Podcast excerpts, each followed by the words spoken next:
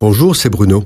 Merci d'écouter ce podcast. N'oubliez pas de vous abonner et d'activer les notifications afin d'être averti chaque semaine des prochaines sorties.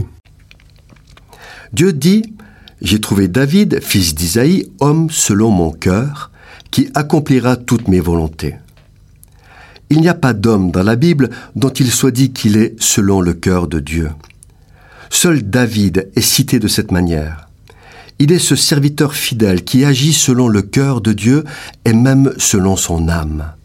Parce qu'il est homme selon son cœur, Dieu a passé avec lui et sa postérité une alliance éternelle affirmant ⁇ J'élèverai ta postérité après toi, celui qui sera sorti de tes entrailles, et j'affermirai son règne pour toujours. ⁇ Promesse réalisée en Jésus-Christ, qui est la postérité de David par Joseph et Marie ses parents.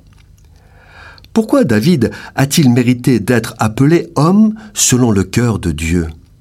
N'a-t-il pas commis des fautes particulièrement graves, comme notamment dans l'affaire d'Uri, qu'il a fait assassiner pour prendre sa femme, Bathsheba? Ce n'est pas à cause de son humiliation et de son repentir sincère qu'il a hérité du titre d'homme selon le cœur de Dieu. Il y a une autre raison. Et cette raison, c'est qu'il y a chez David aucun orgueil. Jamais à aucun moment il n'agit par orgueil. Et parce qu'il n'y a pas d'orgueil chez David, c'est un homme totalement loyal. Loyal envers les décisions et les choix de l'Éternel qu'il respecte, quoi qu'il lui en coûte. Avec Saül, par exemple. Alors qu'il poursuit David pour le tuer, celui-ci ne lèvera jamais la main sur Saül parce qu'il a été placé comme roi sur Israël par Dieu lui-même. Parce qu'il n'y a en lui aucun orgueil, il est fidèle au peuple de Dieu. Et il choisit de servir Dieu, quelles que soient ses décisions et quelles que soient ses actions. Et ainsi, il se bat contre Goliath parce qu'il a insulté l'armée du Dieu vivant.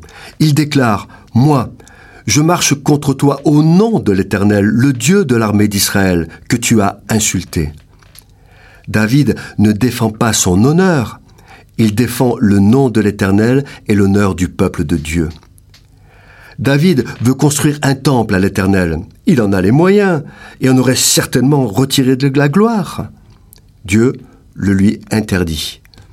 Il obéit et prépare les matériaux pour que son fils Salomon le construise.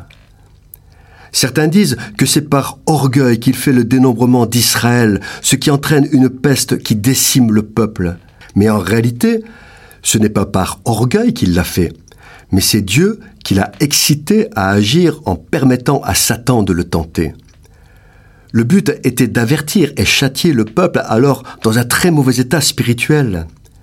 L'orgueil est le pire des péchés et le plus répandu. C'est aussi le plus subtil jusqu'à se dissimuler derrière des apparences d'humilité et de piété. Il est à l'origine de la chute du diable, il est à l'origine de tous les péchés. Les enfants de Dieu et tous les saints qui aiment et attendent l'avènement de leur Seigneur proclament dans la foi qu'ils sont morts au péché d'orgueil, afin d'être comme David, des femmes et des hommes selon le cœur de Dieu.